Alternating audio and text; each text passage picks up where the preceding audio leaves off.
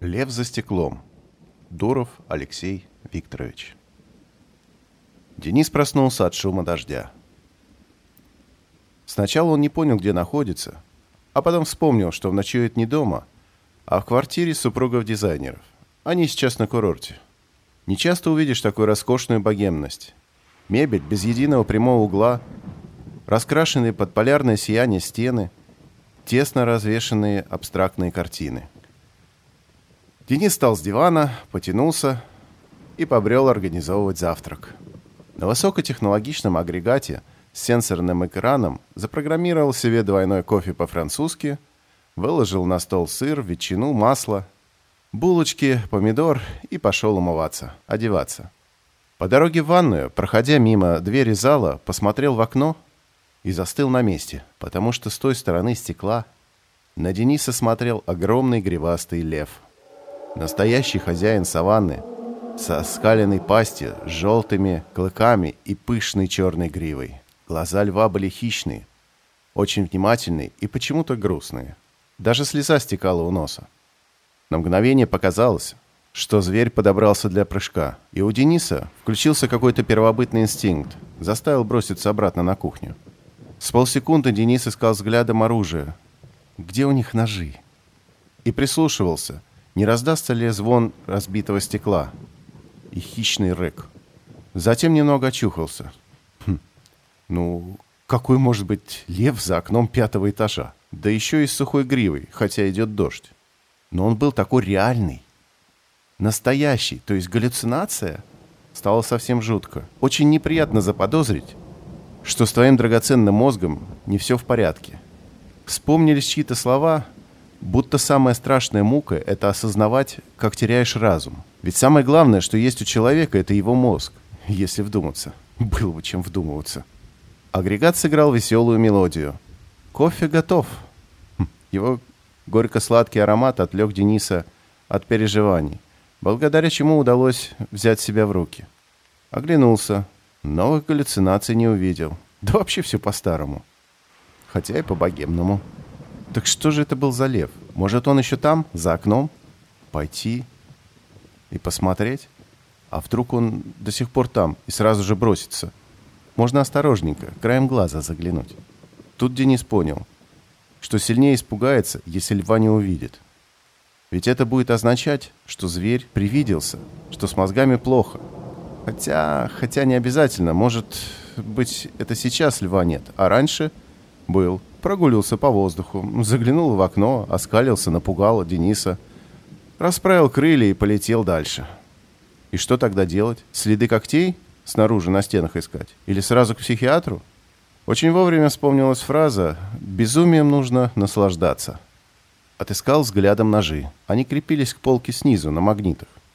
Хм, это же надо додуматься. Выбрал широкий длинный шеф, Взвесил в руке. Подумав, взял еще и чашку кофе. С ножом против льва без многолетних тренировок не управишься. А вот если в глаза ему горяченьким плеснуть, то, может, и сработает. Осознав, как глупо выглядит с ножом и чашкой, Денис улыбнулся и уверенно, не позволяя себе замедлиться, пошел в зал. Подойдя к двери сбоку, все же остановился, выставил нож и поймал отражение окна в лезвии. Лев был на месте, также смотрел и скалился, однако слишком статично, будто подвешенный за окном чучело. Денис смело шагнул в комнату, посмотрел и понял, что лев всего лишь изображен на стекле.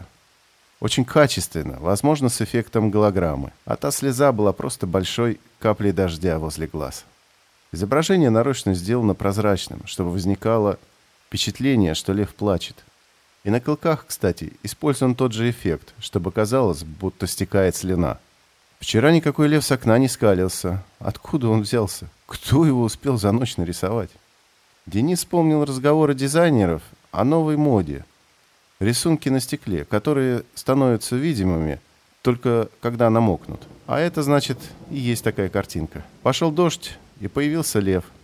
Хотя бы предупредили бы. Ведь кое-кто так испугался за свою голову, что едва действительно не рехнулся. Вот ведь богема. С другой стороны, если оценить ситуацию беспристрастно, то шутка получилась удачная.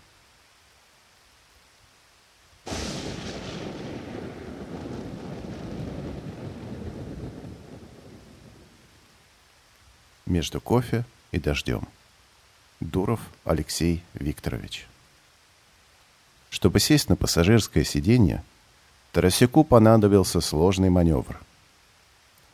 Сначала влез сам, потом свернул и втянул зонт, потому что он не проходил по габаритам. Если бы сначала свернул, а потом сел, то вымок бы. Ливень мощный, как в тропиках, еще и холодный. Тарасюк не пока шел под зонтиком к машине, ни во время маневра не отрывал взгляд от планшета. Но поздороваться не забыл. А когда Денис выругал дождь, из-за которого застряли в пробке, заметил. Рушение структуры вакуума. Первый признак. Хоть бы не напоминал.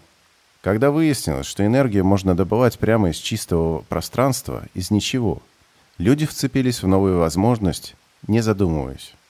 Энергии в вакууме – океан. Капли из него достаточно, чтобы удовлетворить все потребности человечества. Кто же знал, что даже капля нарушит равновесие, локально изменит физические константы?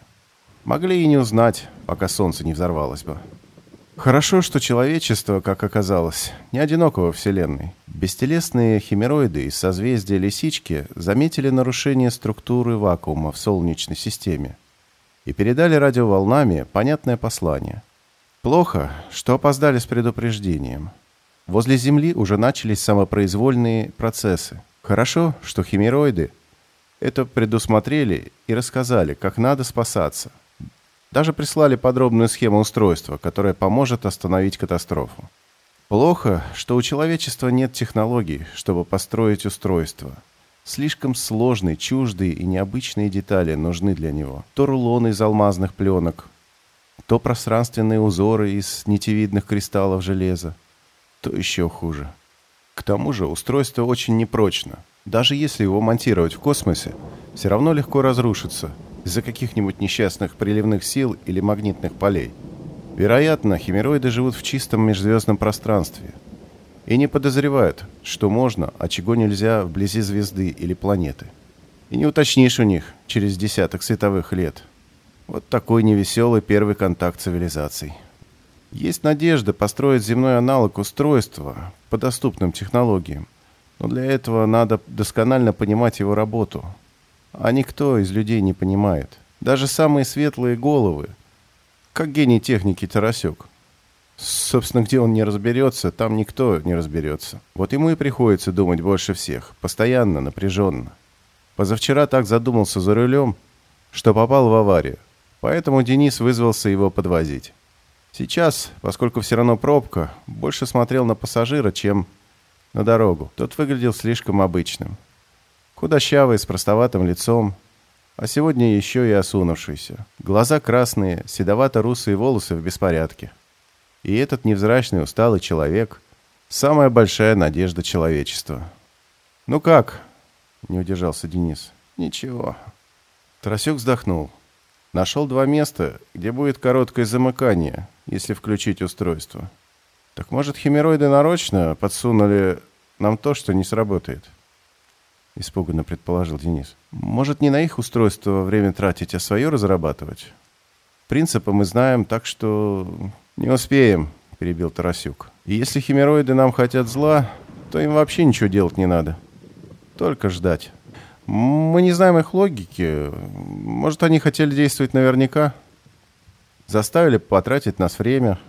Тарасюк кивнул. «Времени у нас все равно нет. Поэтому все равно вся надежда на устройство. А логика, да, у них может быть своя. Например, схема устройства на самом деле — более схематично, чем мы думаем. Что-то в ней пропущено, потому что очевидно. Изоляция проводов, каркас, что-то элементарное, но принципиальное. Он устало потер глаза. «Мне нужен кофе». Почти не спал. Это Денис предусмотрел. Достал из сумки на заднем сиденье чашку термос и подал Тарасюку. Тот, отхлебнув, одобрил. «Горячий». Потом нахмурился. Забормотал без выражения. А дождь холодный, а я между дождем и кофе. Машина сухая, внутри чашка, снаружи. Дождь течет, кофе не течет, а я между дождем и кофе. Вне, внутри, снаружи, внутри, лев, лев пустыни. Взгляд у него был отстраненный, слепой. Дениса, будто на качелях, бросало то в отчаяние. Неужели Тарасюк от стресса и недосыпа совсем съехал с рельсов? То в надежду. Неужели Тарасюка осенило? Он нашел решение, и человечество спасено? Раз двадцать качнуло. Даже вспотел. Еще немного и сорвался бы в истерику. Затем Тарасюк медленно опустил взгляд на экран планшета. Там была объемная схема устройства. Хищно прищурился. Начал торопливо, но твердо водить по экрану пальцами и самодовольно улыбнулся. «Знаете, как поймать льва в пустыне?» Денис, качели которого почти утвердились в положении надежда, неуверенно ответил. «Разделить пустыню пополам? Потом ту половину, где лев, еще раз?» «Пополам. Это метод Бальцана Вейштрассе», — перебил Тарасюк. «А есть еще метод инверсионной геометрии. Ставим клетку в пустыне, Залезаем внутрь, проводим инверсию пространства относительно клетки. Тогда мы окажемся снаружи, а лев в клетке. Понимаете, химероиды бестелесные, так? Да, они это сказали в послании. То есть проникает внутрь любого вещества и все свои устройства строят изнутри, вокруг себя. И видят все тоже так, изнутри. А на схемах изображают то, что видят. Чтобы понятно было, чтобы самый тупой химероид все понял. Просто мы забыли, что это схема, а не чертеж. Итак, берем схему устройства, проводим инверсию элементов. Смотрите. Он повернул планшет к Денису экраном. Сложные и разветвленные детали схемы собирались, стягивались, становились компактными. Будто цветы распускались наоборот. Подчас буквально. Роза с алюминиевыми и углеродными лепестками стала шаром, в котором аккуратно чередовались слои алмаза и металла. Да это же конденсатор. Тарасюк комментировал.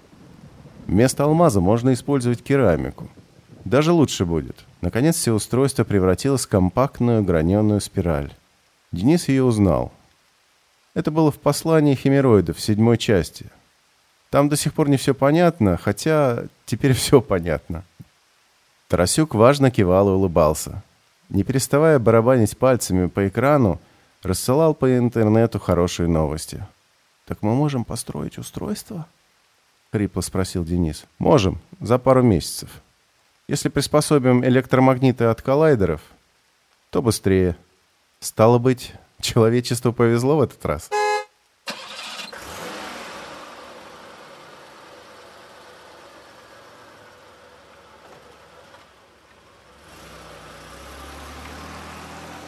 Читал Андрей Кочетков. Звукорежиссер Леся Шишкова.